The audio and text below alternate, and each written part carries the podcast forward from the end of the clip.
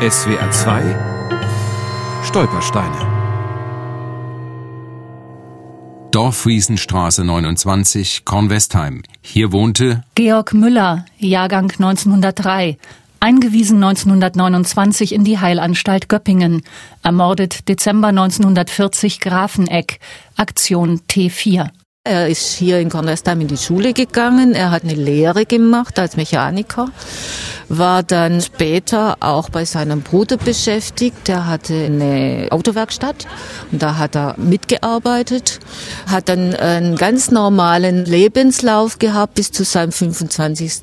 Lebensjahr. Er ist dann aber krank geworden. Aus welchen Gründen wissen wir nicht, aber es wurde so beschrieben, dass er sich immer mehr zurückgezogen hat, nicht mehr so rausgegangen ist wie früher, nicht mehr so fröhlich war.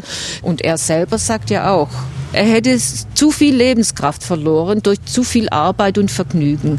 Und wir schließen daraus, dass er damals an Depressionen erkrankt ist. Die Legasthenie-Therapeutin Brigitte Kienzler ist die Großnichte von Georg Müller.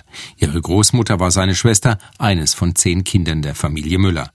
Eindeutige Krankenakten fehlen. 1929, zur Zeit der Weltwirtschaftskrise, wurde Georg Müller von seinen Brüdern Hans und Karl in die neurologische Abteilung der Universitätsklinik Tübingen begleitet und einem Arzt vorgestellt. In den Aufzeichnungen vom Aufnahmegespräch heißt es, er sei ein außerordentlich zuverlässiger, pünktlicher, gewissenhafter und umsichtiger Arbeiter gewesen. Seit einem Jahr sei er immer interesseloser, apathischer geworden, habe sich immer mehr zurückgezogen. Mitunter mitunter tagelang keine Silbe gesprochen, dann wieder einen Abend lang vergnügte Sprüche gemacht, wie früher, habe auch schwierige Fachbesorgungen einwandfrei erledigen können bis in die letzte Zeit, jedoch namentlich in den letzten Monaten immer einen müden, etwas stumpfen Eindruck gemacht. In den letzten 14 Tagen sowohl bei Tag als auch bei Nacht viel unverständliches Zeug vor sich hingemurmelt.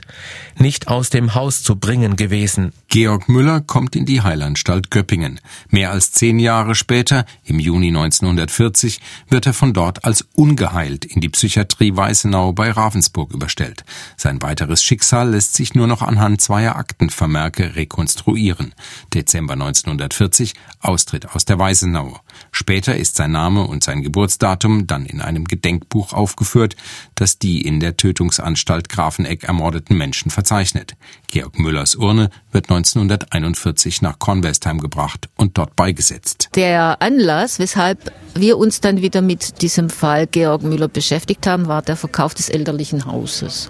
Weil man früher nie viel geredet hat über diesen Georg Müller. Es ist immer gesagt worden, es war etwas mit ihm. Aber was? Das wusste ich nicht und das hat man mir auch nicht gesagt. Also ich habe auch nicht nachgefragt. Ich war ein, ein Kind damals und ich konnte das ja auch nicht abwägen, was es bedeutet, wenn man sagt, es war etwas mit dem Georg. SWR 2 Stolpersteine. Auch im Internet unter swr2.de und als App für Smartphones.